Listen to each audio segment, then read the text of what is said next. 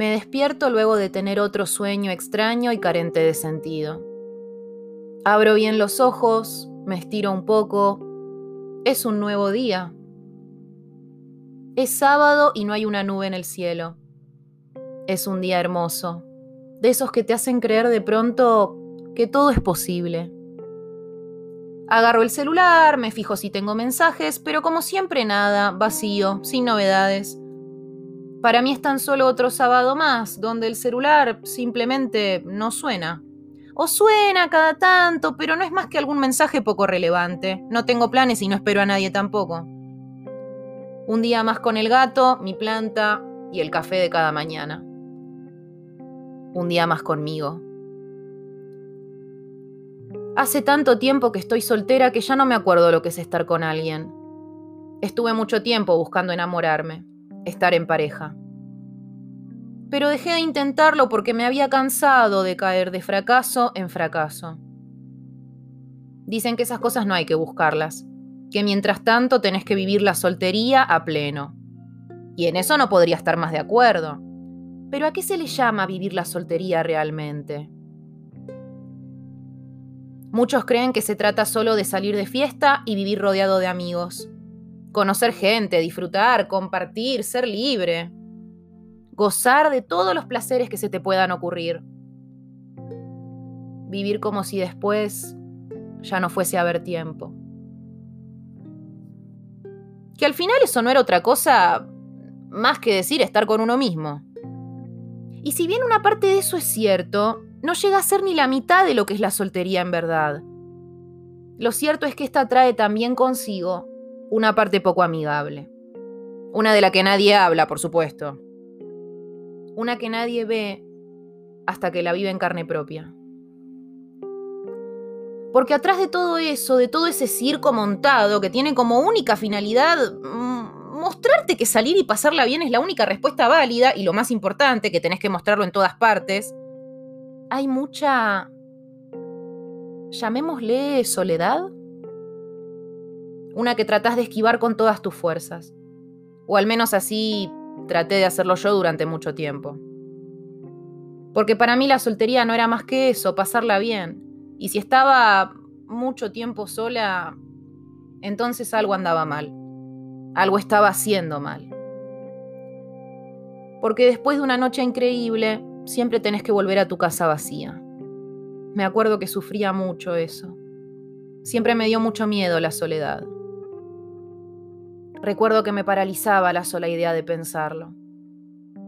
Me esforzaba cada minuto del día por mantener viva y real aquella ideología tan estúpida, tan incompleta. Me negaba a creer otra cosa. Me volvía loca buscando desesperadamente cualquier tipo de programa, de evento, para no estar en mi casa o para estarlo el menor tiempo posible.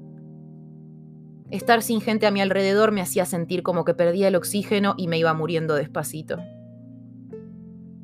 Salía a bailar por lo menos cuatro veces a la semana. Y si no era eso, optaba por pincharme el hígado en bares que abrieran hasta tarde. Con quien fuera. Siempre activa, siempre impecable, siempre alegre, siempre con algo para mostrar en todas las redes sociales habidas y por haber.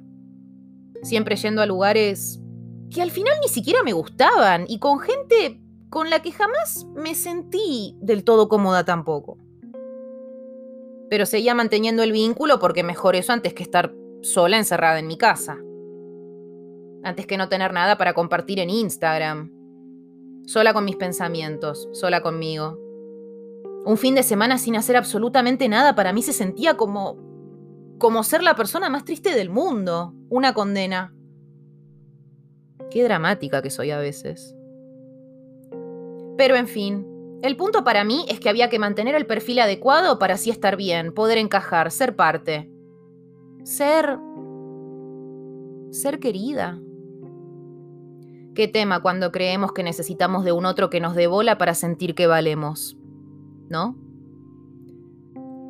Y es que si no conseguía gente que me acompañara, entonces abría Tinder y buscaba a alguien medianamente decente para salir y pasar la noche.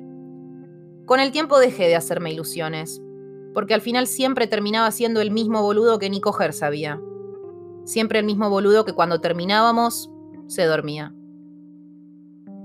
y yo despierta me ponía a buscar una ventana para mirar la luna, que por algún motivo siempre sentí que ella nunca me fallaba, porque ella siempre iba a estar ahí. Yo era como una niña que observaba la luna pensando que ésta la perseguía. Lo cierto es que mantener ese ritmo de vida cansa, al menos a mí me duró tres años. Porque no hay mucho más de lo que se ve afuera.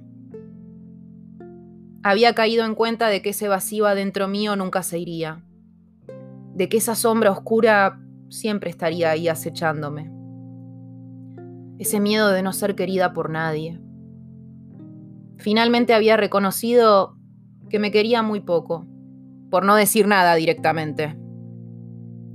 Había llegado a la conclusión de que seguir con esa vida que ni siquiera me gustaba, para llenar esa falta tan grande de cariño, era como querer comprar una torta en una ferretería, inútil y una pésima idea. Simplemente desistí, así sin más. Y es que solo quería autenticidad. Vivir no podía ser algo tan forzado. Solo quería que me quisieran por ser quien soy. Pero ¿quién era yo en realidad? No lo sabía, pero estaba dispuesta, dispuesta a ir en busca de ello.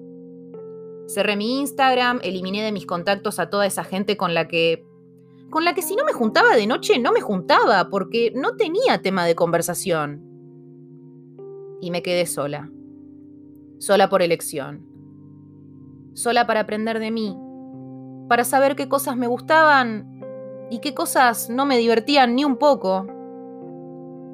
Porque si yo no me conocía, si yo no me quería, ¿Cómo iba a ser posible que alguien más lo hiciera?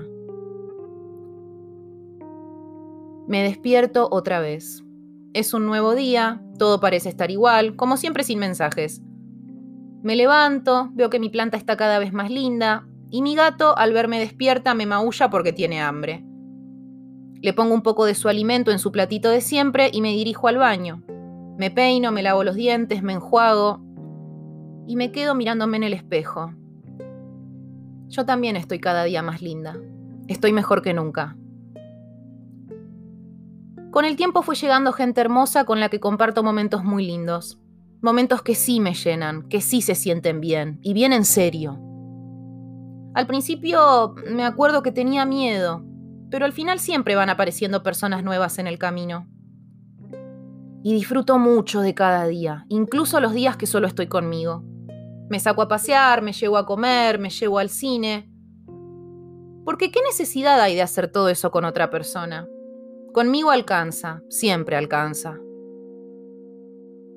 Antes guardaba cierta ropa para ocasiones especiales y me di cuenta de que la ocasión especial soy yo. Y quizás la soltería siempre fue eso y yo entendí mal el mensaje. Porque me siento bien, me siento libre. Y cuando tengo ganas de juntarme con alguien, lo hago. Gente relajada, que le gusta estar conmigo, que le gusta conocerme, lejos del alcohol, de la noche, y que no le interesa subir fotos para mostrarle al mundo lo que estamos haciendo. Gente auténtica, sincera, con la que puedo conectar con el corazón. Al final para brillar, para sentir cariño, no necesitaba de nadie más, solo de mí misma. Y yo creo que la soltería no es más que eso, es darse cuenta de que tu compañía también vale, y vale mucho, demasiado como para estar regalándola por ahí. Al final todo dependía de mí y no me había dado cuenta. Qué lindo que es estar soltera.